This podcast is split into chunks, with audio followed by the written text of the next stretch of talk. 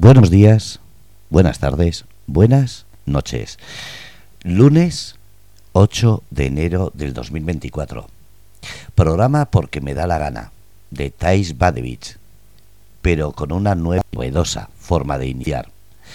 Hoy iniciamos el programa con porque la Fundación Thais Badevich, además de promocionar este programa, está colaborando en otras eh, actividades de grupos Radio Cómplices. Fundación Thais Badevich, creada para potenciar la difusión de las injusticias existentes en España. Y desde luego, Thais y su marido Dani no están dejando títere con cabeza a la hora de demostrar que cuando crean algo lo hacen de corazón, con inteligencia y sobre todo porque lo creen. Cosa que muchos deberían empezar a plantearse a la hora de crear, de hacer o de decir las cosas. Por eso estamos tan halagados de que Thais y su marido estén aquí en Grupo Radio Cómplices con su fundación y con su programa. Hola Thais, buenas noches. Hola, buenas noches Fernando, hola, buenas noches a todos, a los que han entrado y los que van entrando. Bueno, eh, lo primero, ¿qué tal ha ido la Navidad? Porque sé que no te gusta, pero claro, con los niños no puedes negarte a crearla. Entonces, ¿Qué, guerra ha habido entre tu interior de no me gusta, pero mm, como madre y como esposa tengo que creer en ello y poner la mejor cara? Bueno, a mí, como todos, bueno, los que me conocen bastante saben que soy anti todo lo que es calendarios de festividad eh, comercial. No me gusta la Navidad desde que, bueno, desde que soy pequeña básicamente ¿Cómo las he celebrado? Bueno, ha habido días mejores, días peores, pero con muchísimas ganas, sinceramente, de que acabaran. La verdad es que estoy de bajón. Desde que han acabado, estoy de bajón. O sea, fue empezar las Navidades y empecé depresión, sinceramente. ¿eh? La cara que veis es cara de, no es cara de no duermo, no descanso, es cara de amargada de todas estas Navidades. La verdad, sinceramente lo digo. Menos, menos mal que el imperio de la, de la bondad, de la amistad, de la cordura, de los buenos sentimientos ha inundado casa, tu hogar y yo creo que hasta Alemania de esa, de esa Navidad.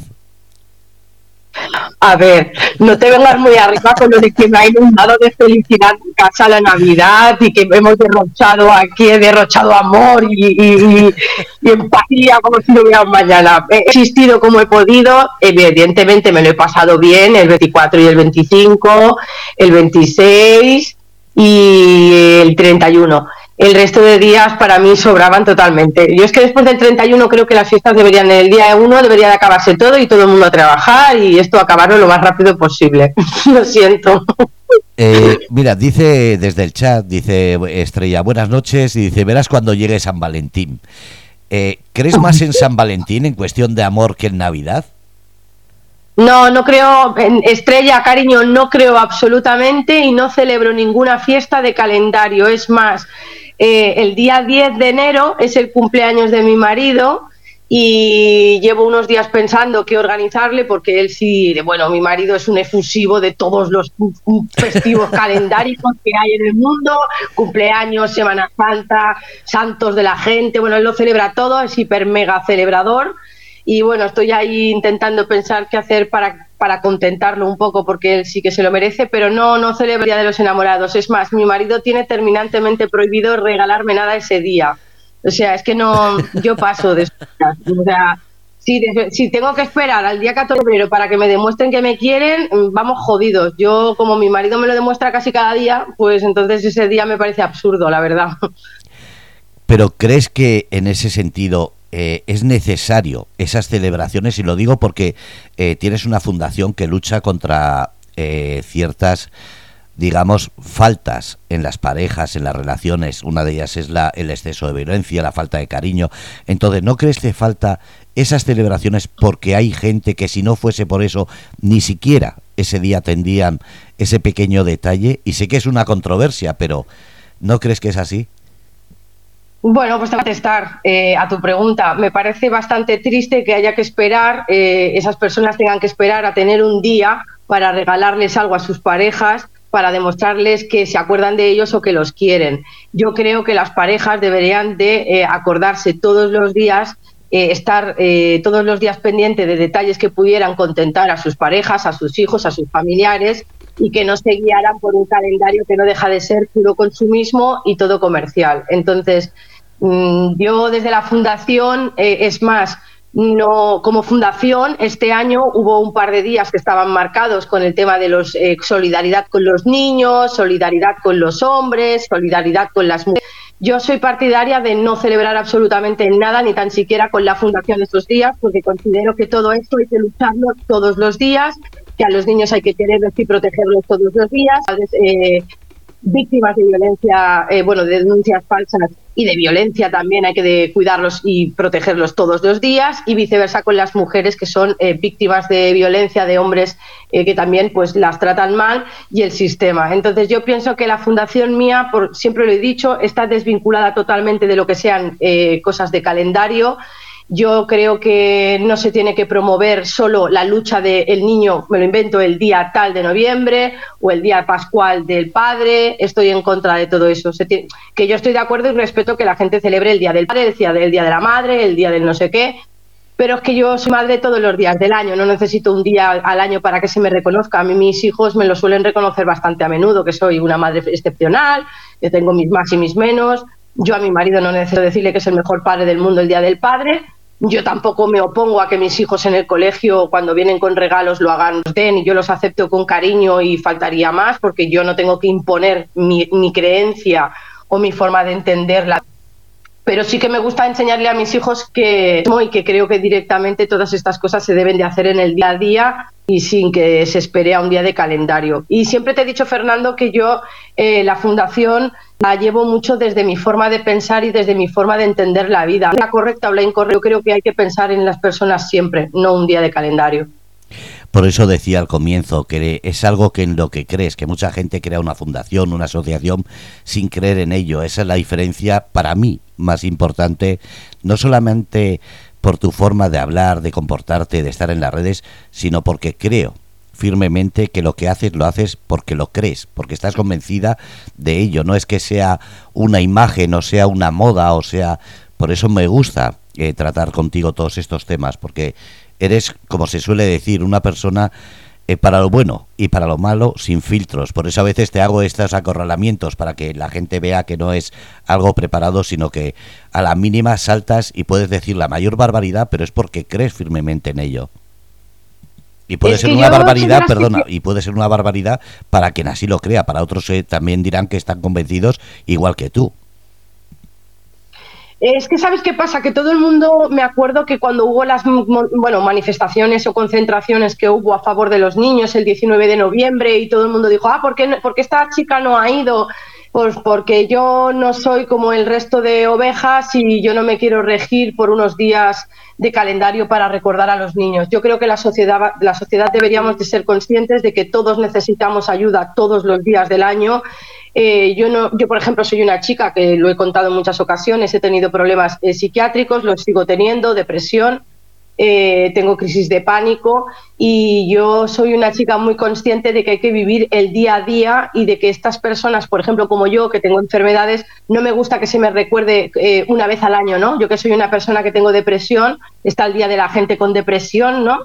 Y a mí me alucina que se tengan que acordar de nosotros un día al año. Entonces, creo que esto se tiene que extrapolar a todos los, eh, géneros, bien sean personas con síndrome de Down, bien sean personas de Lela, bien eh, otro tipo de causas, creo que hay que lucharlas en el día a día y no fomentar que sea un día puntual el que haya que recordar masivamente a estas personas, sino habría que recordarlas eh, de continuo. Vamos ahora a cambiar el tema aparte de Navidad, ha sido unas fechas en las cuales ha habido muchísimas noticias, tanto políticas como sociales.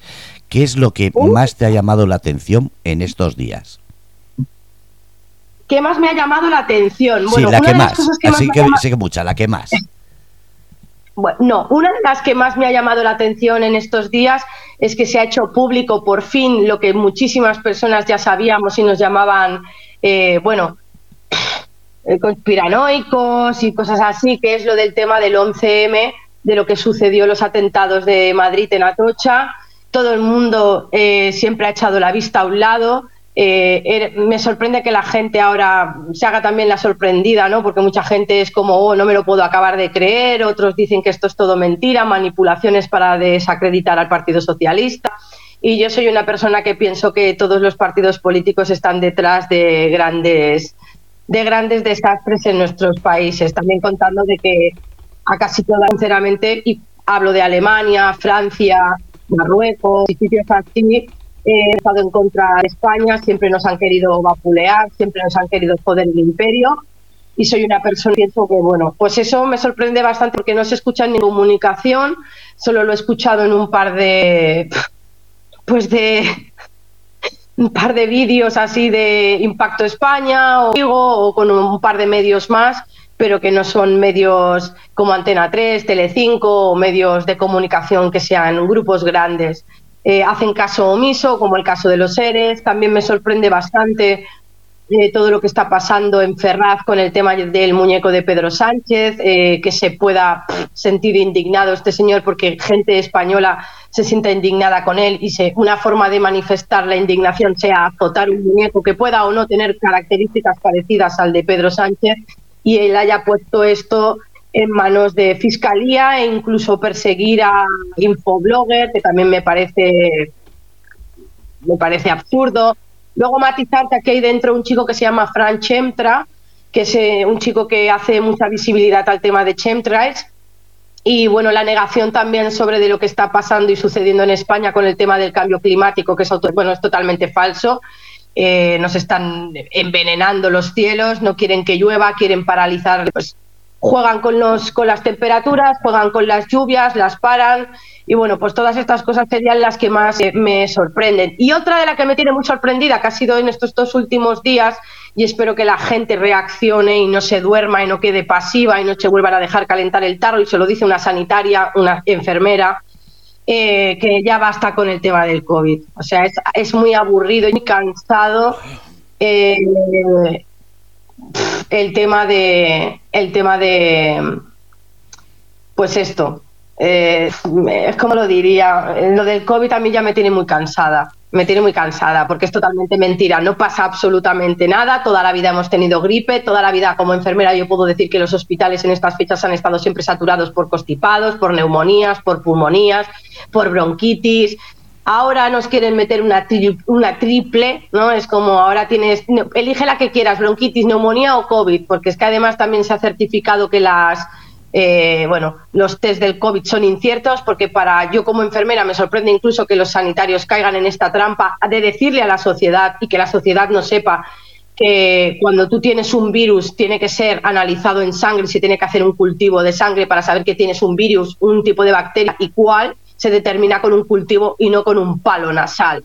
Me refiero, eh, yo en este aspecto, pues todos estos temas serían bastante sorprendida. Además, desde aquí quiero decirles a la gente que eh, las autonomías digan que están obligadas a, obligados a llevar eh, mascarillas en los centros de salud o donde les digan, es falso. No tienen por qué cumplir la normativa porque se tienen que agarrar a la vigencia del 5 de junio de este 2023 donde la Unión Europea y la ONU eh, dicen que la pandemia ha finalizado. Entonces, que no vuelvan a caer en el, que no vuelvan a caer en el error de ponerse mascarilla. Las mascarillas no impiden que tú te constipes. Las mascarillas, es más, perjudican muchísimo más que ayudan.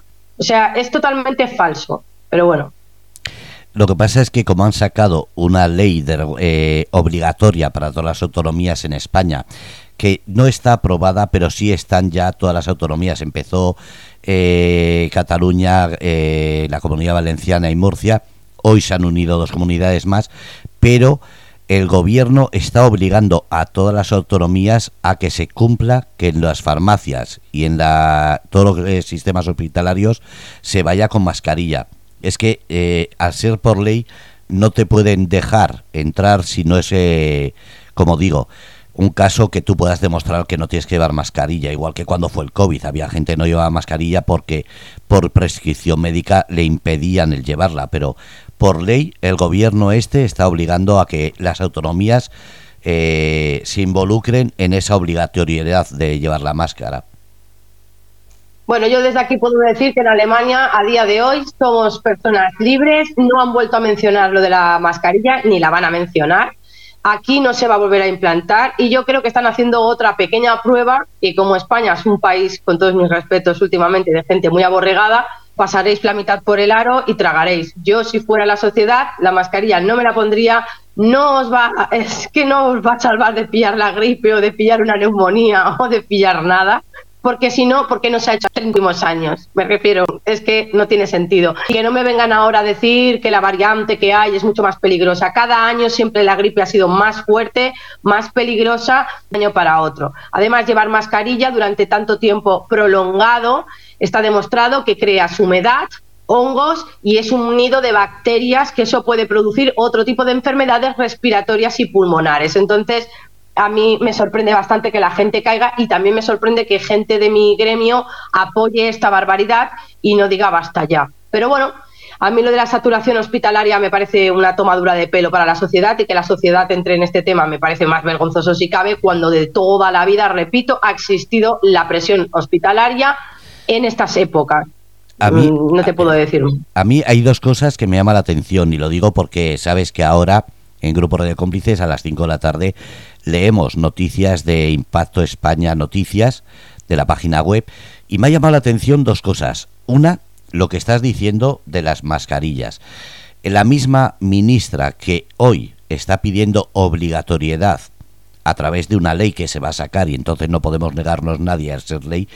Y la otra es que están diciendo que van a sacar tres días de baja sin tener que demostrarlo. Es decir, me choca que un empresario que tiene que pagar los impuestos, los sueldos, todo para sacar adelante una empresa y ahora de repente una persona trabajadora dice estoy enferma, no tiene que presentar papel ninguno, sino una declaración eh, responsable de la persona diciendo he estado enfermo tres días y con eso ya vale. Y la excusa de este gobierno es que se va a aligerar la carga a los médicos de primaria, es decir, de atención directa. Entonces, ¿para qué se hizo esa obligatoriedad? Y segundo, en vez de joder, porque esto no es más que joder al empresario, en vez de joder al empresario con las autobajas de tres días, ¿por qué no se amplía y se pone más personal para atender precisamente a la gente de bajas y que no tengan que esperar? No sé si me he explicado. Sí, yo primer punto te voy a aclarar una cosa para que veas la, inconcluencia de la, bueno, del tema de, las, de los tres días de baja con una, una pues con un escrito de, responsabilidad ¿no? de cada individuo. Dicen que técnicamente nos debemos de poner la mascarilla porque estamos ahora mismo un brote otra vez bastante preocupante del tema de, pongo comitas, el super COVID, de gripe de toda la santa vida, porque el COVID ha existido también con anterioridad y parece que la gente tampoco lo sabe, pero yo me sorprende todo esto. Eh, pero, sin embargo, te dicen que sin ir al médico te quedes tres días en casa si estás enfermo. Entonces, ¿qué significa? Una pregunta que tengo yo.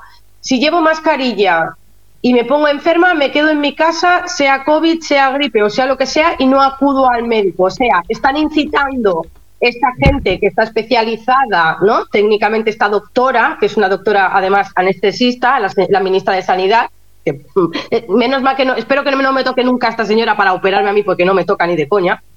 Em, esta señora que es doctora dice que eh, una persona se automedique, ¿correcto? O sea, yo te hago una, me hago la quedo en casa para no dar presión a los médicos de cabecera y me automedico en casa, ¿correcto? O sea, estamos promocionando la automedicación cuando vamos muchísimo tiempo, muchísimas enfermeras y muchísimos doctores diciéndole a la gente que no se automedique y que acudan al médico en el momento que tengan un tipo de constipado, gripe o lo que sea, ¿no? Porque tú mismo no tienes siempre por qué saber si es una gripe leve, si es una gripe severa, si puede ser un principio de bronquitis o un principio de neumonía y sobre todo a las personas que somos fumadoras, porque hay veces que con el segundo o tercer día de tú encontrarte mal, no cuentan esos tres últimos días en los que tú sientes el síntoma, sino que previamente antes has estado tres o cuatro días incubando esa sintomatología, la cual cosa implica que esta señora está haciendo apología junto con su gobierno de que la gente se automedique y se autodé la baja durante tres días. Y si al tercer día no te encuentras bien, entonces acudes al centro hospitalario o al centro de salud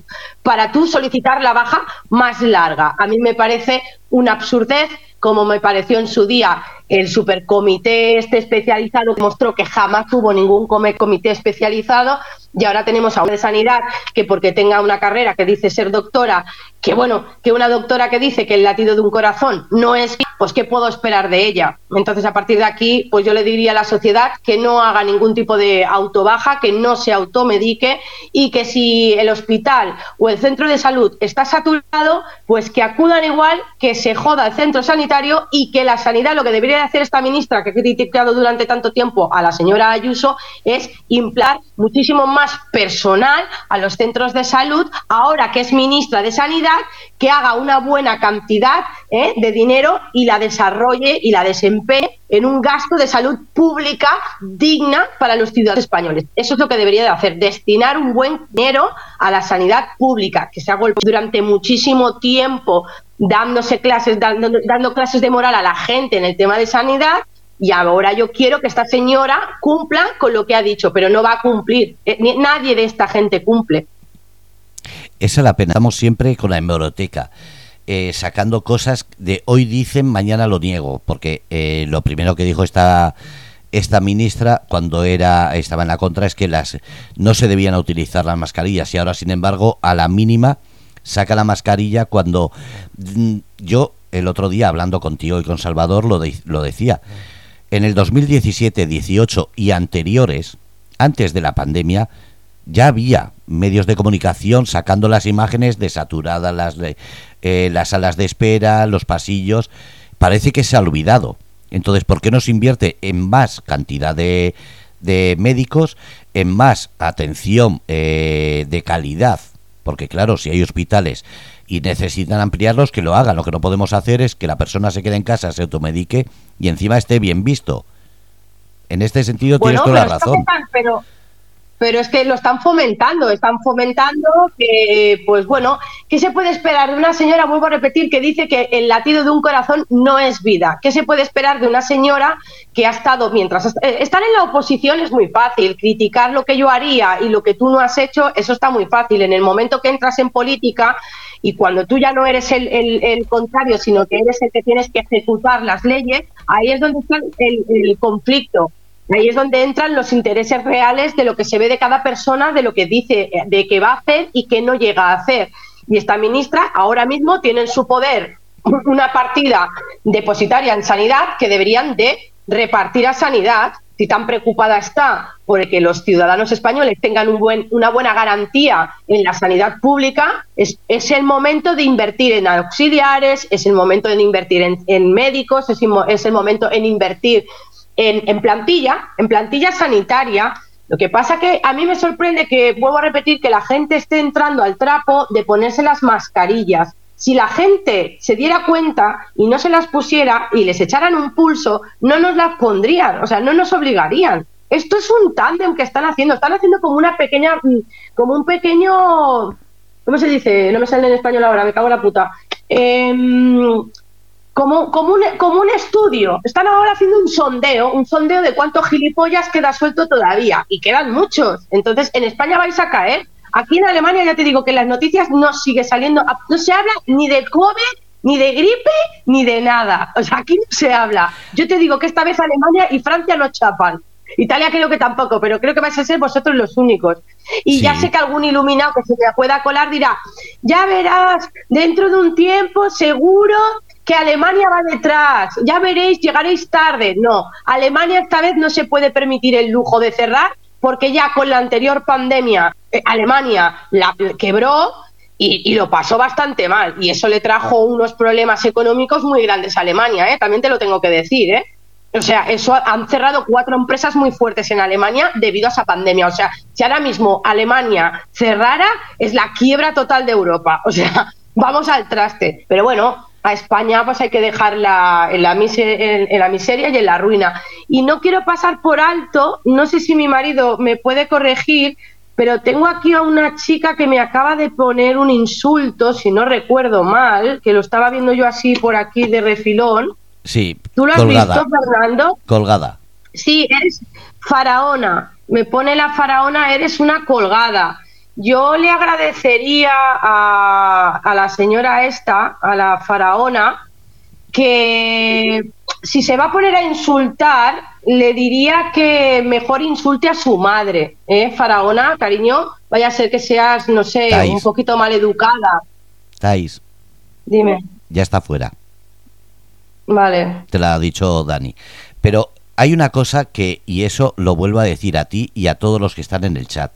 Si empezamos a hablar de la gente que insulta, de la gente que, que dice barbaridades en el chat, entonces no vamos a seguir en, el, en la charla. Yo creo que deberíamos, y lo digo a todos los que están en el chat, cuando alguien insulta, cuando alguien dice algo incoherente con lo que estamos hablando, que no se le responda, que no se le diga nada, no, no le deis ese trato de favor que de escucharle, hacer que sea invisible, hacer que sea ignorada. Y eso va a hacer que se sienta que no vale la pena que entren. Entonces es mejor dejarles que digan lo que quieran, pero no responder ni tú ni nadie, porque así es cuando se van a dar cuenta que no se les hace caso. Porque cuando entramos en esa guerra y tú dices, tú dices, tú dices, al final perdemos el rumbo. Y creo que es más interesante lo que estabas contando de las mascarillas o en el chat que estaba diciendo Estrella, que hay ahora mismo, eh, dice, mira, primero Maripati decía buenas noches, decía Modesta, eh, perdón, Estrella, lo quieren poner por ley lo de las mascarillas. Aquí tienen que vender las que tienen antes de que caduquen. Siempre se han saturado los hospitales por estas fechas. Entonces, es mejor hablar lo que estabas haciendo porque a esa gente no vale la pena responderle porque al final se van a cambiar el nick, van a volver a entrar y yo creo que es mejor no hacerles caso a mi forma de verlo, si no te parece mal. No, no, me parece perfecto. Lo que pasa que es que a veces ya que me insulten, hay días que ya, mira, mm, es que que me llamen colgada a veces me trae ya un poco, me cansa, me cansan los insultos. Porque van a lo fácil, porque a través de las redes la gente es muy, muy valiente. Pero como iba diciendo, vuelvo a repetir, la ministra de Sanidad lo que debería de hacer es encargarse realmente de eh, mm, destinar dinero a la sanidad pública, que es lo que necesitan los ciudadanos. Y desde aquí vuelvo a repetir que los ciudadanos no deberían entrar a ponerse ningún tipo de mascarilla, porque vuelvo a repetir que eso les va a provocar más enfermedades pulmonares de lo que se imaginan.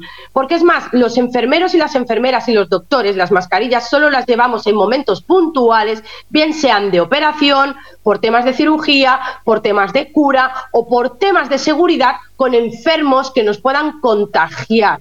Entonces, quitando esas cuatro cosas importantes, jamás ningún médico eh, dentro de un hospital hemos llevado mascarillas. Y de toda la vida han eh, existido los virus de quirófano, los virus de contagio, los, eh, muchísimas cosas. Entonces, a mí ver que la sociedad cae en este en este error y que tienen miedo, yo puedo entender que al principio hubiera un desconcierto sobre el tema, pero es que se está demostrando y se ha demostrado ya muy, muy extensamente que no existe tal COVID que nos vaya a matar. Y hay mucha gente que me ha dicho, Tais, eres una negacionista siendo enfermera, ¿cómo puedes decir eso? Porque, por lo que digo, porque soy enfermera.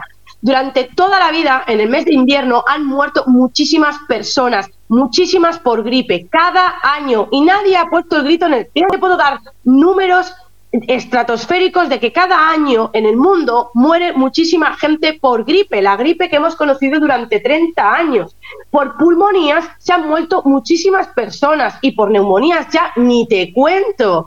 Me refiero, y esto ha pasado toda la vida. Yo soy una persona que tengo problemas de neumonía, soy, tengo problemas eh, de respiración yo tomo Ventolin y tomo cosas para el pulmón y encima soy fumadora y claro que tengo el riesgo y ahora me dirán, pues si te mueres será porque no te has puesto la mascarilla o la vacuna. Mentira, yo toda la vida he sido enfermera y no me he puesto una santa vacuna. Es más, no llevo ni las del papiloma.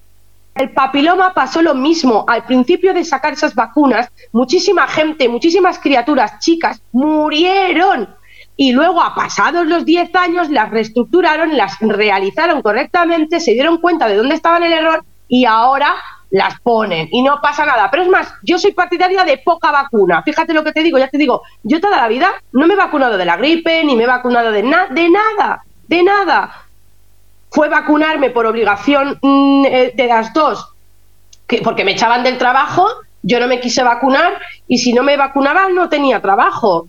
Pero yo a día de hoy, y se lo he dicho a mi marido, si yo por lo que sea, de aquí a finales de enero, obligan que haya que vacunarse para poder coger un vuelo, yo desgraciadamente, Fernando, te llamaré y te diré, Fernando, es que no bajo a España.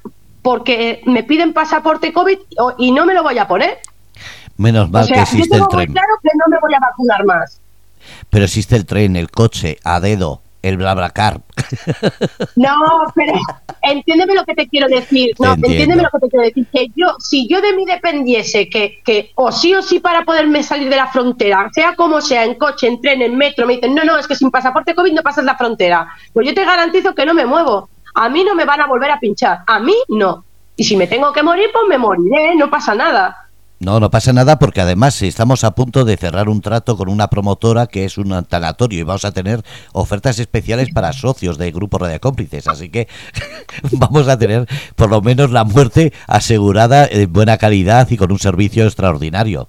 Además que va a recibir el premio ENOR por calidad y servicio. Así que fíjate si vamos a estar bien amparados.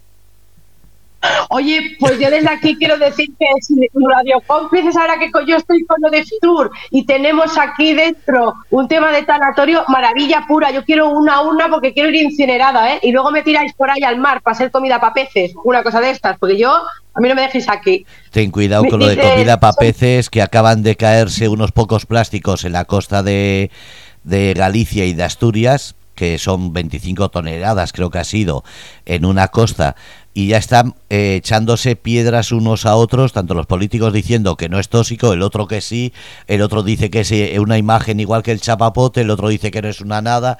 Digo, madre mía, aquí cualquier excusa vale para echarse los trastos. Hablando de eso, ¿qué te parece lo que está pasando actualmente? Se sabía que iba a haber enfrentamientos entre los mismos, eh, entre la misma coalición que mantiene al gobierno, pero ¿Esperabas que llegase tan pronto estas riñas en las que el chantajismo, eh, la explotación y la humillación eh, mediática fuese a tal nivel? Yo te puedo ser sincera, Fernando. Es que yo en el momento que Pedro Sánchez pactó con Pucci, que yo lo llamo Pucci, a mi Pucci, eh, yo es que ¿qué puedes esperar? Esta gente no da nada, no da duros a pesetas, como se decía antiguamente. Entonces, no, no me sorprende. Yo creo que es una manera de presionar, pero bueno, van a presionar, pero tienen al Partido Popular para, para sacarlos del apuro, porque el Partido Popular es igual al Partido Socialista, es la misma mierda.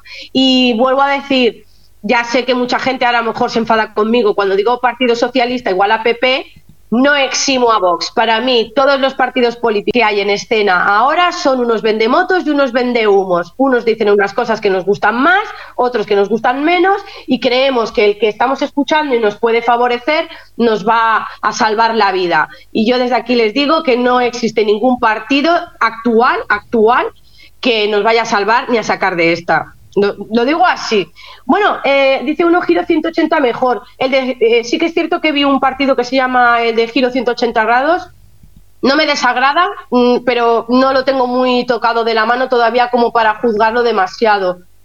Eh, Alex Wood, para cogerlo de la mano. No obstante, ya te digo que el resto no me convence ninguno. Yo no votaría Vox y soy un súper, ya te digo, la gente lo sabe que yo soy hiper, mega, ultra de derechas o nacionalista de derechas, no, ya no hay días que ya no sé lo que soy, eh, pero desde luego de izquierdas y como sí, es que hay días que, ya no sé qué soy, si soy de ultraderecha, soy nacionalista monárquica, no tengo muy claro mi, división. Lo que sí es que no soy comunista y no soy socialista, eso segurísimo. ¿Crees de verdad, y, y esto eh, lo digo también a la gente del chat, ¿crees de verdad que hay una derecha y una izquierda? No, no existen. Y me refiero a nivel mundial, no solo nacional, ¿eh? No, no, no, no, para mí no. Mira, por ejemplo, te voy a poner un ejemplo para que a ver si la gente me puede llegar a entender. Para mí, ¿eh? bajo mi criterio. Por ejemplo, llevo un tiempo viendo, mm, yo soy bisexual, lo sabe todo el mundo, ¿vale? Eh, pero yo, por ejemplo, cuando pienso en política, no, no implica mi sexualidad. No sé cómo explicarlo. O sea, yo no mezclo peras con limones. Yo tengo una tendencia sexual que puede gustar más o puede gustar menos a la gente. Yo tengo mis derechos ya están ganados en la actualidad de hoy. Pero no quiero privilegios. Yo veo que hay muchos privilegios para, para, para, para este colectivo que considero que yo no me considero del colectivo, yo soy una chica bisexual, punto final, ahora estoy casada pues con mi marido, tengo mi familia y mis hijos, pero eso no quiere decir que me han dejado de gustar las mujeres. A mí me gustan las mujeres, solo que ahora pues no, ¿sabes? No no lo necesito. Pero ¿qué quiero decir con esto? Como cuando pasó con Israel-Palestina, que si apoyas a Palestina dicen que eres de izquierdas. Si apoyas a Israel, eres de derechas. Si Vox apoya a Israel, son buenos. Si tú, por ejemplo, yo soy antisocialista y soy anti eh, anticomunista. Sin embargo, sí apoyo a Palestina. Y la gente me dice, ¿cómo puedes apoyar a Palestina si uh, la homofobia, la no sé qué? Digo, para, para, para. ¿Por qué mezcláis? ¿Quién tiene razón en un país mezclando la cultura y lo que está bien o lo que está mal dentro de su cultura? Estamos hablando de quién es el que, es el que ha perdido, ¿no? O el que lleva perdiendo muchísimo tiempo en la vida. Palestina. Israel no tiene la razón, lo siento muchísimo, lleva toda la vida dando matraca. Ahora, tú me preguntas, ¿vas con Palestina Israel? Palestina, pero no voy con Palestina porque esté en contra de que es bien que ellos eh, acribillen a la gente homosexual. No, es que la gente mezcla la política con la ideología, con el no sé qué, o sea, no saben desgranar un poco cada sentido, todo lo centran en blanco, negro, derecha, izquierda, eh, si vas con Palestina eres de izquierdas, cuando digo, hostia, pues yo no, yo no soy de izquierdas, yo soy de derechas, ¿no? Juzgamos, juzgamos los países. La gente ya no sabe ni lo que no, Fernando, lo que te quiero decir es que la gente ya no sabe ni lo que defiende ni sabe a dónde tira. O sea, Vox dice Israel y eso es los, eso es mano de salto, pues Israel. Cuando realmente solo hay que estudiar la historia, me refiero, hay que ser un poco lógico en esto.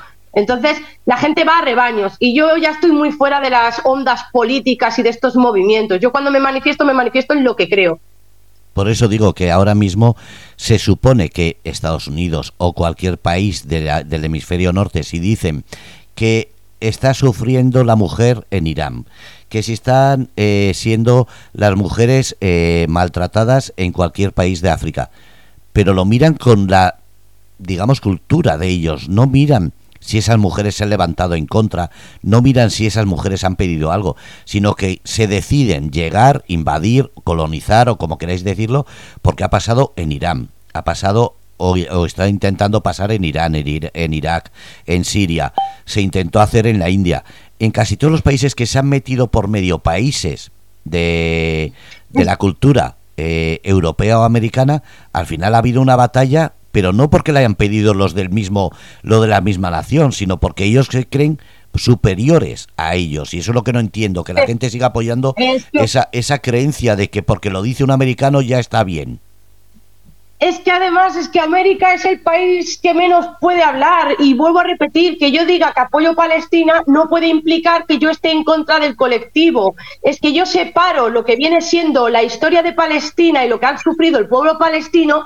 Y otra cosa es que yo nunca voy a defender, no es, yo no voy a defender ningún país que esté en contra de la libertad de las personas, que eso es otro tema pero la gente mezcla el tema. Ah, es que van en contra de los homosexuales, en contra de Palestina. O sea, no, estás mezclando la A con la B. O sea, no, pero no mezclemos no, Pero después no son capaces de ir a ese país como políticos y decírselo a la cara. Porque, claro. No. Eh, está muy bien que la gente de izquierdas está diciendo que eh, perdón que Sánchez ha sido el único político que ha tenido los huevos para decirle delante de, de los ministros de Israel lo que pensaban muchos y digo vale se le habrá dicho y ha quedado muy bien pero ¿por qué no se atreve a ir tal tal como habla a Irán y decir que está mal que maltraten a la mujer ¿Por qué no va a Siria, tanto que ha hablado en contra de ellos? ¿Por qué no va a países como Marruecos, tanto que estamos en un trato con ellos y le dice proteger las fronteras en vez de dejarlas abandonadas, que Canarias está con una saturación que ya no tiene espacio para tanta gente? ¿Por qué no es capaz de hacer las cosas bien siempre, no solo para una foto y para un momento? Bueno, porque los, desgraciadamente yo creo que la política está más que... Siempre ha sido bastante turbia la política, pero a estos niveles mm, eh, para mí ya, ya, ya son desbordantes. Yo creo que se ha perdido la esencia de, la real, de, la, de lo que viene siendo la política real.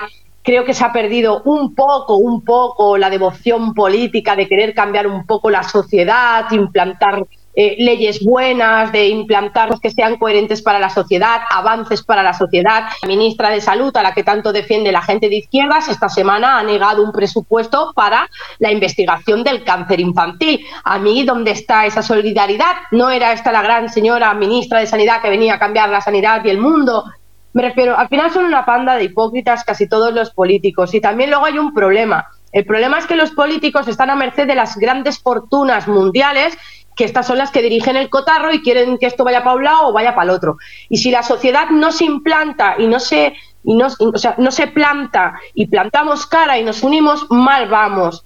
Eh, también negaron los tratamientos de la ELA, David. Cierto, me sabe muy mal como enfermera, repito, como sanitaria, me parece vergonzoso que se destine dinero a absurdeces como... Es que me tengo que controlar. Bueno, para ir de prostitutas, para, para, pues para, pegarte fiestas, para ir a prostíbulos, para ¿eh? cositas por la nariz, cosas así. Pero sin embargo, para el ELA no hay dinero, no tienen una vida digna y unos eh, cuidados paliativos dignos, no hacen eh, programas para personas con síndrome de Down, tipo de ayuda. Entonces, a mí todo esto me parece bastante patético, sinceramente. Y los políticos están corrompidos. Y luego lo que decías de Estados Unidos, pues a eso te resumo que es hablar de Estados Unidos y la gente se piensa que eso es un gran país. Y yo le voy a recordar a los europeos, sobre todo a los españoles, a los ingleses y a los franceses, que fuimos nosotros quien conquistamos todo lo que viene siendo Estados Unidos, lo que ahora llamamos Estados Unidos. No dejan de ser raíces nuestras y ellos reniegan totalmente de lo que vienen y no son nada, no tienen más de 600 años de historia, si son unos picamonas, lo que pasa es que llevan 600 años con destrucción y no saben hacer otra cosa. Si es que a mí me alucina, el único presidente que ha tenido Estados Unidos que no ha hecho ni una guerra y se le ha criticado como si no hubiera un mañana es Donald Trump. Es el único señor presidente que no ha montado una guerra, ni una, y se le ha puesto de vuelta y media. A Obama se le dio el premio Nobel de la Paz, ese señor montó guerra. El, Joe Biden, mm, míralo cómo estamos con Ucrania y nos está dejando al resto de Europa, que ya verás tú, a nosotros que nos importa la guerra con Ucrania y las mentiras que han usado, que los españoles se lo siguen tragando, de que eh, eh, toda todo lo que está de caro, la luz, los precios de la comida, todo es Ucrania. Llevamos dos años con Ucrania, Ucrania tiene la culpa y yo le recuerdo a los españoles que yo antes de irme a Alemania hace tres años, en plena pandemia y un año antes, teníamos la luz a 250 euros. ¿Qué coño me están contando de Ucrania? Si es totalmente mentira, pero a la gente le gusta comprar la mercancía y comprar el producto de lo que le dicen los políticos sin cuestionarse tan siquiera nada. Ni una triste vez se cuestionan algo. Bueno, eh, Estados Unidos tiene menos de 600 años. La historia de la colonización, invasión o creación de un país fue gracias a la integración entre, entre España y esos mestizos que fue derrocada después por los ingleses, franceses y otros y mexicanos, etcétera, pero esa es otra historia que contaremos los jueves en un programa que viene además un historiador español eh, que vive en Texas y que lleva ya tiempo por España dando todos los veranos unas charlas que ya te lo presentaré, es un encanto de persona. Pero seguimos con la política, que es lo que aquí hablamos. Has hablado de la política, pero me ha venido a la cabeza, cuando has dicho lo de la ministra, ¿no estamos un poquito eh, diciendo siempre, queremos un médico para que lleve sanidad, un banquero para que lleve la economía, y no nos estamos dando eh, un, una vuelta de tuerca demostrando que no se puede meter ni porque tenga los estudios, porque da igual que sea eh, anestesista o que sea médico. Me refiero que igual no es peor meter a alguien que sabe un poquito del tema porque en vez de ayudar a sanidad, ya que ha trabajado en ello, la está perjudicando, y no lo digo solo por las mascarillas, sino porque en vez de meter más gente, ampliar ahora hospitales, crear más camas, eh, lo que está diciendo es ponte vacunas y no vayas al hospital. Entonces, no, no estamos tirando por tierra la sanidad, no sé con qué objetivo, y con ello eh, parece que hay un plan detrás de, de, de derrocar este gobierno económicamente para dejarlo más saturado todavía? Bueno, yo para empezar sí soy pro que creo que las personas que deberían de estar en el gobierno deberían de tener carreras dirigidas a lo que se van a dedicar, pero habría que haber, eh, lo que tendrían que tener esas personas primero de todo sería moral.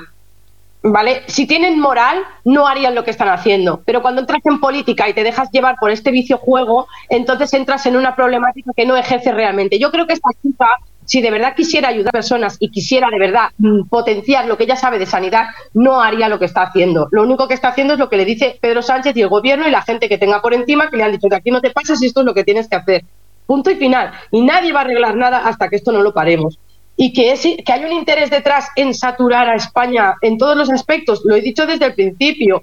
A mí, sinceramente, lo que dice, por ejemplo, eh, que es el yo que va luchando desde hace muchísimo tiempo contra el tema de la contaminación que hay en los cielos en España, porque aquí en Alemania, sinceramente, 30 grados los hemos tenido de toda la vida. El otro día vi un vídeo, eh, bueno, he visto varios vídeos diciendo, ¡guau! 21 de noviembre, 25 de noviembre y nevando en, la, en Alemania. Yo me partía la caja, sinceramente, porque es que en Alemania antes aún nevaba más. Pero es que aquí, y, me acuerdo que le contesté, estamos en casi invierno. Y dice, pero invierno es en diciembre. Yo me quedé parada pensando, chica, en otoño finales, casi principios de, de diciembre, en Alemania de toda la vida ha nevado, de toda la vida. Aquí en Alemania también en verano se ha llegado a 30 grados cuando mi marido era un niño pequeño. Mi marido flipa cuando dicen 30 grados, ¡buah! Cambio climático en Alemania, mucho calor, ahora lo ponen en rojo. Pero si mi marido cuando era un crío estaban a 30 grados en los lagos y estaba en verde. Y en España tanto de lo mismo. O sea, no existe ningún tipo de cambio climático ni nada. La naturaleza y el ciclo del mundo evidentemente tiene unos cambios pero es que son ciclos de cambio normales, pero no lo que nos están contando. Ahora, yo no voy a negar, otra cosa es que dijeran que los ciudadanos y la, y la, humanidad deberíamos de cuidar más nuestra naturaleza, te lo compro. Que no hay que intoxicar nuestros mares, te lo compro. Pero entonces, si no intoxicamos nuestros mares, dejemos de pasar petroleros, dejemos de tirar basura, pero es que esto lo hacen las grandes empresas y las grandes fábricas, no me hagan a mí eh, reciclar para luego tener 277.000 fábricas abiertas tirando mierda por las montañas, porque me parece hipocresía pura. Entonces, mm, por ejemplo, ahora están con el que han quitado las pajitas, las pajitas por, eco, que de cojilipollas, vamos, porque el mismo plástico de la botella que yo tengo aquí ahora mismo, esto es plástico. Esto es plástico. Y así con todo de incongruencias en este mundo. Entonces, a mí lo que me gusta son las cosas coherentes. Yo cuando vivo en un mundo que todo es incoherente, que montas una ley, pero que tiene tres, que la desmontan, no tiene ningún sentido. Como los trayectos que dice, por ejemplo, alias La Tucán Yolanda, promocionar eh, el recorrido corto. Pero siempre, si te fijas, los recortes y, las, y los grandes cambios y los grandes, eh, ¿no? las grandes cosas que tenemos que hacer, siempre somos los pobres desgraciados nunca, nunca implica que sea un futbolista, ni que sea un político, no, siempre es el, el, trabajador, el del pueblo. Yo, esto es lo que me, esto es lo que me parece que no tiene sentido y que la gente encima lo apoye, me parece alucinante. A mí lo que me parece alucinante es que noticias o comentarios que hacen políticos que interesa que se, que se pongan en palestra para que se vea lo que dicen, porque hace poco un ministro, no me acuerdo cuál, decía que eh, no es un derecho el que una persona coja su coche y se dedique a viajar por ahí. Eso es un privilegio. el, ministro te lo digo, perdona, te interrumpo, el ministro te lo digo yo, el sinvergüenza de Oscar Puentes. El sinvergüenza de Oscar Puentes dijo que no existe el derecho ni la libertad que es relativa a que tengamos un vehículo y podamos desplazarnos libremente. Perdona, perdona, ¿desde cuándo yo tengo que pedir permiso para irme de España a Francia? En la vida como mucho tenía que llevar el pasaporte, no tener antecedentes para entrar en ese país, que eh, requisitos X que pidieran y punto final. Pero no era un impedimento que fuera, sino te piden unos requisitos, que claro está, que cada país tenía su derecho, igual que si tú ahora vas a Estados Unidos, tiene su derecho de poner las normas de entrada. Me parece correcto, ilícito y normal. Ahora, nadie me prohíbe viajar a Estados Unidos si cumplo los requisitos. ¿Entiendes? este señor no decía... que no tenemos derecho y la gente lo aplaude. No, pero es que no dijo además que no hace, no era el extranjero, sino que, el, que no es un derecho el que una persona tenga su propio coche y pueda decidir dónde quiere ir. Es como, eh, como diciendo, cuidado que mañana podemos quitar los coches del mercado y vais a tener que ir a donde digamos y en los medios que digamos y cuando permitamos. Es decir, las películas antiguas, estas de todos en un gueto eh, trabajando y de trabajo a casa, cada vez lo están haciendo más, eh, más real. Es que es lo que digo, antes hablaban de, ahora hablan de que viven en una libertad. Yo no sé en qué libertad viven, sinceramente. Yo desconozco la libertad de la que me hablan. Yo era más libre antes, sinceramente. No sé, yo no sé de qué libertad me hablan la libertad de que, ¿dónde ayudan al pueblo español? La gente dice, eh, este, este presidente ha, hecho ayudas sociales, pero ¿cuántos ciudadanos españoles cobran las ayudas sociales? ¿Quieres que te diga yo en la fundación cuánta gente tengo a la que le estoy haciendo reclamaciones de que han estado durante dos años pagando el ingreso mínimo vital y ahora les embargan el ingreso mínimo vital y les dicen que se equivocaron ellos a la hora de darlo y, tienen, y están embargados a devolver eso? Y de darles 1.200 les están dando 600 o 700 y el resto se lo están embargando porque se lo debes a la empresa? ¿O que se los han anulado y les piden la devolución íntegra o la parte proporcional? Es una vergüenza. A quien sí les ayudan son a los que entran como si no hubiera un mañana sin filtro, que además es sorprendente, gente que no viene, no tienen más llegar, sacan de sus, eh, de sus fundas de plástico sus buenos teléfonos móviles que llevan un mejor teléfono que yo, trabajando, ¿sabes? Entonces yo es que alucino. Vuelvo a repetir, Canarias, Canarias ya no es Canarias, Canarias es casi dentro de pasado mañana, es África 2, es África 2. Em, y, al ritmo que vamos, la perdemos. Y los canarios, y con todos mis respetos, yo no veo a los canarios haciendo nada. No, ni Canarias está siendo tratada como una parte de España más. Están haciendo que Canarias sea una, digamos, una, una ciudadanía de segunda o de tercera porque les están dejando primero con lo del volcán, ahora con esto. El caso es que Canarias, yo no sé la política que tienen allí ni la que están haciendo, pero lo que sí sé es que la imagen que está dando Canarias es de ser eh, casi casi la idea de dejarla abandonado para que lo coja Marruecos o cualquier país que quiera, porque no creo que vayan a ir de aquí a defenderlos, por lo menos en la imagen que me está dando, dejarlos cada vez más abandonados a su bola. Yo es que cada vez que he bajado a Canarias, yo, yo recuerdo que tengo 41 años casi, recuerdo haber ido a Canarias cuando el pleno auge que estaban en pique con mi isla, Ibiza, y era maravillosa Canarias. Ahora bajas y yo sinceramente pienso que soy extranjera. Lo siento mucho, ¿eh? Yo me siento una inmigrante allí. Esto es como cuando bajas a Algeciras, que estás, ¿sabes Algeciras? Por lo mismo. Tú vas a Algeciras, yo la primera vez que pisé Algeciras casi me da un sofoco Casi me da un sofoco. Digo, pero esto no es España. Eh, bueno, es como colindante. Me quedé acojonada, te lo juro. O sea, yo creo que España.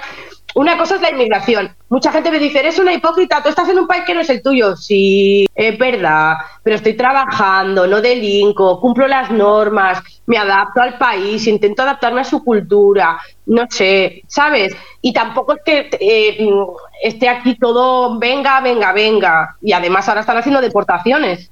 Que por cierto, quiero matizar una cosa porque estoy viendo noticias totalmente falsas de Alemania. Primero decirle a Chemtrails que en Alemania es cierto que llevan días de huelga y quiero decir que hace ya tres, cuatro días eh, Olaf Scholz ya determinó no subir los impuestos, pero aún y así los tractoristas, agricultores y toda esta gente dijeron que no paraban las huelgas, que querían más rebaja, no que no se subiera, sino que se adaptaran a más rebaja. O sea, los alemanes ya están calentitos. Y luego quiero matizar, Fernando, una cosa, porque me han llegado a decir que las deportaciones se están haciendo masivas, porque no, Alemania está deportando a la gente que no trabaja desde hace un tiempo, sudamericanos que viven aquí de la sopa boba y de los... O sea, así, taca, taca, taca, y han dicho, nanay de la China, aquí o rentas y trabajas o a tu casa no están echando así porque sí, porque hay muchos sudamericanos que están aquí viviendo sin ningún tipo de... Me he informado durante estos días bien y correctamente y se están echando a todos los que incumplan los requisitos que el país reclama. A quien le guste bien y a quien no, pues que le den. Al igual que a mí me podrían echar si lo ven oportuno. Antes de terminar, ¿cuál es la situación que esperas encontrar en Fitur? Porque claro, eh, yo ahora mismo me pongo a pensar en Fitur. Fitur es eh, una de las mayores ferias de turismo del mundo, pero la mayor de España. Y me pongo a pensar, ¿vendrá Rusia a prestar, eh, a ofrecer su turismo? ¿Vendrá Ucrania? ¿Vendrá Israel? ¿Vendrá Palestina? Y sobre todo, ¿cómo será ese ambiente? Porque claro, estamos hablando de turismo, no estamos hablando de política. Entonces, ¿cómo va ese, ese Fitur? ¿Cómo, ¿Cómo te lo esperas tú? Pues hombre, yo me lo espero mm, sinceramente eh, agradable. Eh, quiero aprender muchísimas cosas, quiero colaborar contigo en un montón de proyectos que tenemos juntos, quiero eh, promocionar los cortos que estás, en los que estás trabajando tú y en los que nos están apoyando muchísima gente y en los que estoy colaborando contigo y voy a, bueno, voy a colaborar muchísimo más. pero, no sé, pero si tú has dicho que va a estar Israel, Palestina, Ucrania o Rusia, desde luego yo creo que puedes adivinar a quién voy a visitar y a quién voy a ver. Voy a ver a los palestinos, a los rusos, que me encantan y son maravilla pura. y el ambiente, pues creo que va a ser un poco yo creo que será distendido. Eh, al final, yo creo que irán las personas, creo, eh, bajo mi punto de vista, eh, quitando un poco de, broma al asunto, yo creo que irán las personas eh, conscientes de que eso es una feria para captación de turismo, para promocionar muchísimas eh, novedades, hoteles, eh, proyectos, un sinfín de cosas. Entonces, yo no creo que se mezcle mucho mal rollo. Quizás ponen, en, si baja Rusia y Ucrania, ¿no? Pues a lo mejor ponen a unos en una punta y a los otros en la otra extrema. Pudiera ser. Pero no sé, yo me espero que va a ser una, una feria divertida. Bueno, siempre y cuando de aquí a, al día 24 que empieza la feria de Fitur, no nos encierren y nos digan que tenemos que ir con mascarillas por la feria de Fitur. A mí no me fastidies, ¿eh, Fernando? Yo no, me veo ahí haciendo radio con, con, un, con bozal. Eh, yo me vi haciendo radio con un bozal, paseando todas las emisoras por ahí con el bozal y te aseguro que se hace durísimo. Aparte, ya yo ya te voy avisando, practica a andar porque eh, Fitur tiene una fama y es que la moqueta de Fitur no nadie sabe explicar. Unos dicen que es porque es ignífuga, otros dicen que es por el material. no, no, yo estuve muchos, he estado tres veces, no, con tacones y todo, ningún problema. Soy una reina de esas moquetas yo. Sí, lo que pasa es que dicen que quema muchísimo, cansa muchísimo andar en ese tipo de moquetas y acabas con los pies, con los tobillos, con, la, con las pantorrillas quemadísima. Entonces, por eso te digo, anda, anda y anda. Para que no te lleves eso. No te preocupes que andaré, andaré y andaré. No te preocupes. Eh, y yo sí hay un sitio que lo digo desde aquí y creo que va a ser, junto con el de Murcia, de los que más voy a ir a buscar y es al del presidente Bukele. Al Salvador. Ah, al Salvador. Voy a, voy a buscarlo como un loco. Voy a, voy a ver si viene el presidente o poder conseguir hablar con algún ministro de allí, porque de verdad me tienen maravillado. Igual que si voy a, Argentina, sé que mi ley no va a venir, pero sí me gustará visitarlo para hablar con ellos. Lo que pasa es que eh, también te digo que eh, la mayoría de los periodistas, y es algo que no me gusta, eh, usan Fitur para hablar de política y yo en este sentido no me gusta. Yo voy a la Fitur porque es la feria de turismo y hablo de turismo. Los temas políticos los hablo después, no en ese sitio, porque creo que además mucha de la gente que va allí a exponer su turismo, lo que quieren es hablar de su turismo, no que les abarques a ver cómo está Sánchez, a ver cómo está su autonomía o a ver cómo está Cataluña. Yo, eh, cada pabellón que voy o cada país que voy, voy a mirar su turismo. Y, y, en este sentido creo que es lo importante, sacar la imagen de turismo y los temas políticos dejarlos para después, no para ese momento. Bueno, yo voy a ir a todo, a pasármelo bien y a sacar tema político. Y ya te digo, aparte de que, mira, se me había olvidado visitar El Salvador, porque si baja Bukele, vamos, que me hago una foto con Bukele, no, yo le, me tiro de rodillas, le hago, vamos, así, este es Dios ahora mismo. Y, ya te digo, Rusia, yo Rusia, Palestina, y pues El Salvador, esos son los que más me gustan. A Estados Unidos ni me acercaría si viniesen. Mira, yo te voy a decir te voy a decir lo que yo suelo hacer, aparte de conseguir muchos bolígrafos, agendas y demás. Yo tengo una costumbre que es ir a Jordania para pedir esa arena o esa agua de ah. Jordán. Me voy a Palestina para conseguir para conseguir la cruz hecha de madera de olivo de, del, del olivar donde se dice que paseó Jesucristo y eso te lo dan gratis. Entonces yo me suelo traer muchos de esos detalles que no tengo otra oportunidad. Igual que me gusta ir al pabellón de Rumanía a por esa sal de una mina que tiene miles, eh, miles de años y sigue produciendo una sal. No es muy salada, pero sí dicen que es muy esotérica y muy mágica. Yo me traje hace tiempo y quiero volver a traer. Después... Dice, Dime. Fernando, espérate que, mi marido, como también viene, que me acompaña, de, yo con Jamaica. A ver si pillamos algo bonito allí. Qué bueno. Estamos tú y yo aquí, sí, Jordania, guau, Rusia, mi marido piensa, iros a la mierda los dos, yo me voy a Jamaica, mi marido es que es muy hippie, el pobre, pobrecito mío. Sí, sí, yo lo que dice paz. tener es que hacer mi marido conmigo. A Dice- día de hoy me lo sigo sin explicar. Es que es que tu marido es muy muy muy que ¿cómo se llama eso? Happy flower. Él dice paz, Sí, amor y armonía. es que pero tú que lo conoces, a mí mucha gente me sorprende porque nos ve por ahí y piensan, mira, el alemán este nazi, ¿sabes lo que te quiero decir? El chungo. Y mi marido es un, un cacho de pan, es un cacho de pan. Yo soy la loca, desquiciada, yo estoy todo el día enfadada, refunfuñada. Y el pobrecillo no sé ni, ni cómo me aguanta. Ahora llevo dos días al pobre tratándolo fatal. Lo digo públicamente porque sé que mi marido lo está viendo y le tengo que pedir perdón y lo hago públicamente. Pero llevo dos días enchinada en mí misma, porque llevo fatal esto de las navidades, ya te lo he dicho al principio de la entrevista, Fernando. Y llevo dos días como que la cabeza no me... ¿Sabes cuándo está? Y el pobre aguanta. El pobre aguanta. Ahora cuando suba le doy un beso y un abrazo y lo dejo dormir conmigo al lado. Mira, te dicen desde desde el chat te dice eh, Feli dice que se va con tu marido a Jamaica, Estrella dice que le vigila en Jamaica y que la sal se la trae de Polonia cuando vaya allí. Y de Jordania dice Vale. Estrella los dátiles, que el año pasado le dieron dátiles y dice que, que son buenísimos. Pues, pues nada, eh, eh, Fernando, está claro que Estrella, Daniel y esta gente se irán por ahí y tú y yo, Fernando, a nuestra bola, a Jordania, a Rumanía, a, Rumanía, a Rusia, a nuestra bola. Sí, sí, sí. Yo además eh, tengo claro. eh, después hay un- una cosa que me llama la atención y es que cuando voy allí siempre hay algún sitio que me queda por visitar. Y siempre alguno de los compañeros me enseña foto y digo, ¿y eso dónde estaba? Que no lo he visto. Y mira que me doy vueltas, ¿eh?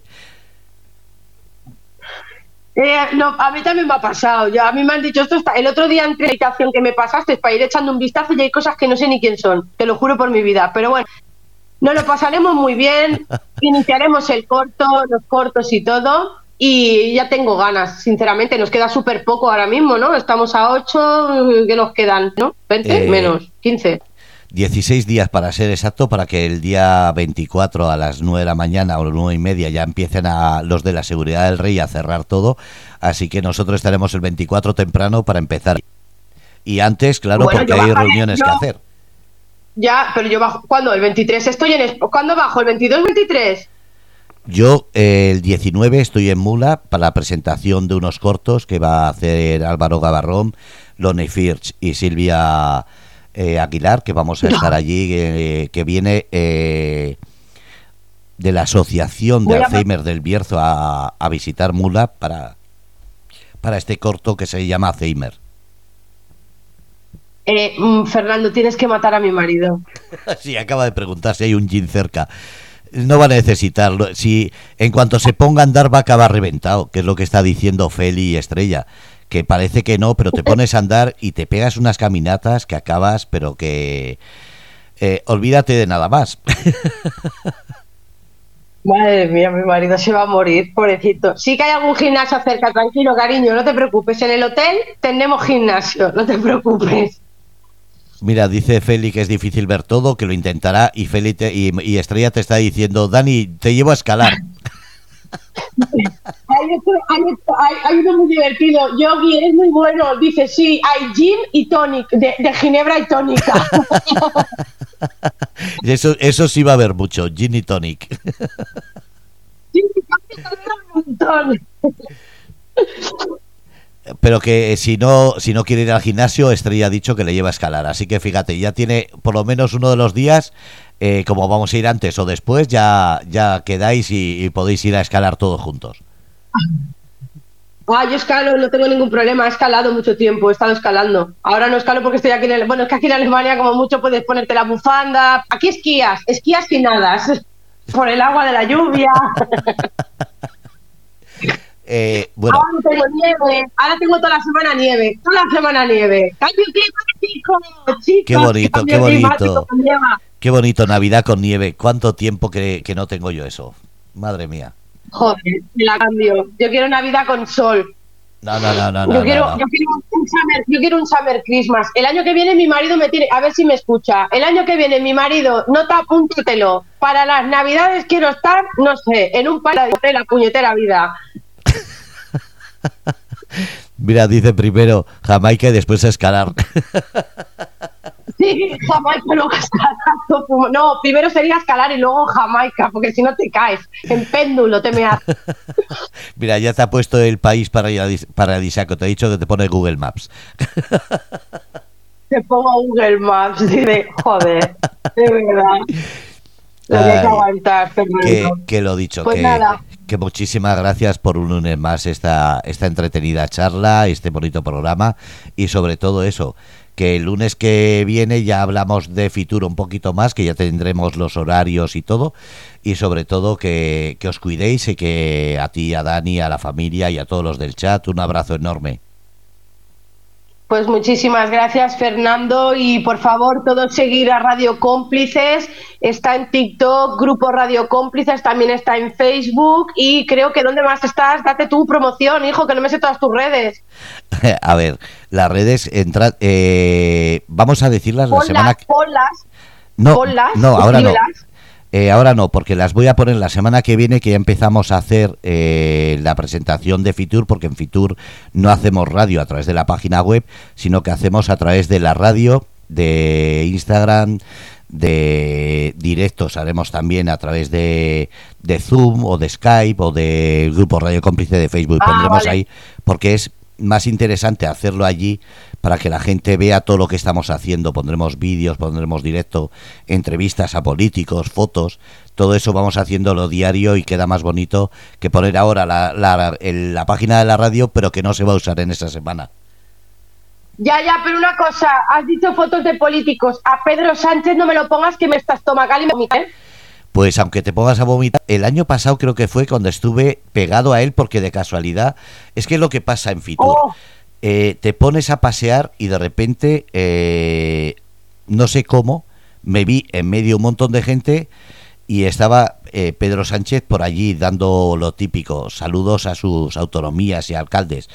Eh, en otra estaba Feijó, en otra estaba el de Andalucía. Es decir, yo, que no sé mucho de política, me acuerdo que a un ministro o a uno del socialista le llamé presidente, porque me- no sé por qué pensé que era el presidente de una autonomía resulta que era un ministro. Así que, fíjate, te puede pasar de todo. Entonces, entonces me estás diciendo que me puedo cruzar con el señor Pedro Sánchez, porque Eh. puedo hacerle de reportera y decirle, Pedro, ¿cómo lleva lo del muñeco de eh, Ferraz? ¿Cómo lo lleva? ¿Qué le pasa? Sí, Puedo, preguntarle, ¿no? Sí, sí, Cualquier sí. cosa. Ok, bien.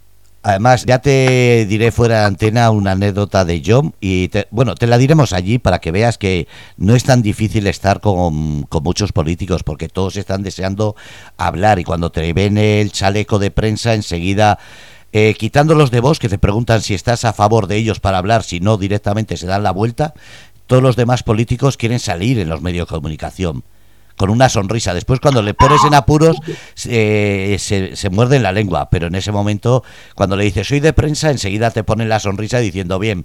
Pero no, hay gente que le pone en compromiso. Yo, como te digo, yo paso. Yo voy a turismo y hablo de turismo. No intento hacer encerronas. Ah, yo sí, yo sí puedo pillar a Pedro Sánchez, alguna le hago. No, sí, a alguna ver, le hago. que yo, que yo, como soy, eh, yo no obligo a que los demás lo hagan. Yo lo que digo es que cada sitio tiene su momento y cada uno es libre dentro de su respeto y su forma de pensar actuar en consecuencia. Es como si te va a dar la mano un político que tú no quieres. Yo por educación se la doy, pero yo conozco gente que no que se la ha retirado y lo veo normal. Ah, no, no, no, no, es que yo también te digo una cosa, yo dependiendo de quién me vaya la mano no se la doy, le digo que como buena alemana no doy la mano, ¿sabes? A mí no me toques, a mí no me toques. Mira qué buena excusa. Voy a ¿Y tener que aprendérmelo. No, yo no, yo, mira, yo todo lo que sea Podemita, Sumar, la Tucán, toda esta gente, a mí cuando me ganó la buena le diré, no, no, ¿Dónde tienes la plancha? Le diré. ¿Dónde has dejado la plancha, Yolanda? No estás estresada para planchar, cariño. No. Esta gente no me toca. Mira, te dicen Feli y Estrella que pronto te verán y que Sánchez seguramente lleve mucha escolta. Sí suele llevar mucha, pero normalmente hay momentos en el que está más solo y como digo, a los medios de comunicación cuando nos ve así sacan su, su mejor sonrisa porque se piensan que nadie le va a hacer una trampa. Y en este sentido, yo sí he visto a, a periodistas que han dicho no le voy a hacer una pregunta y después soltársela y te quedas diciendo, joder, qué cabrones. Pero bueno, cada yo uno. yo, yo, sí te soy sincera, yo sí te soy sincera, Fernando, no le preguntaría nada sobre el tema de muñecas cosas. Yo que le preguntaría, le diría, Alana, tengo una pregunta bastante, bastante, o sea, para mí bastante importante que hacerle. No la hagas, no yo la le diría hagas. que si no le- No la hagas. Diese- Ah, vale, esperemos pues- que se la puedes hacer allí. Se la haría, se la haría como catalana, no independentista y súper española. Tengo varias preguntas importantes como catalana que hacerle. Pues vamos a intentar que, que llegue ese momento. Vale. Que- Pues nos vemos, Fernando. Que lo días. dicho, que gracias a todos, a, a Dani que está ahí con, con el chat, como siempre, todo currante, a ti, a la familia y a todos los oyentes, un abrazo enorme y nos vemos y escuchamos el lunes que viene. Un besito, Fernando. Buenas noches. Buenas noches. Bueno, pues habéis escuchado Thais Badevich en el programa Porque me da la gana. Y espero, como digo, que ya mismo eh, nos veamos de nuevo en Fitur, pero sobre todo nos veamos para darnos ese abrazo enorme. Un abrazo a todos desde Grupo Radio Cómplices. Y como siempre digo, ser felices, soñar de colores, carpe diem.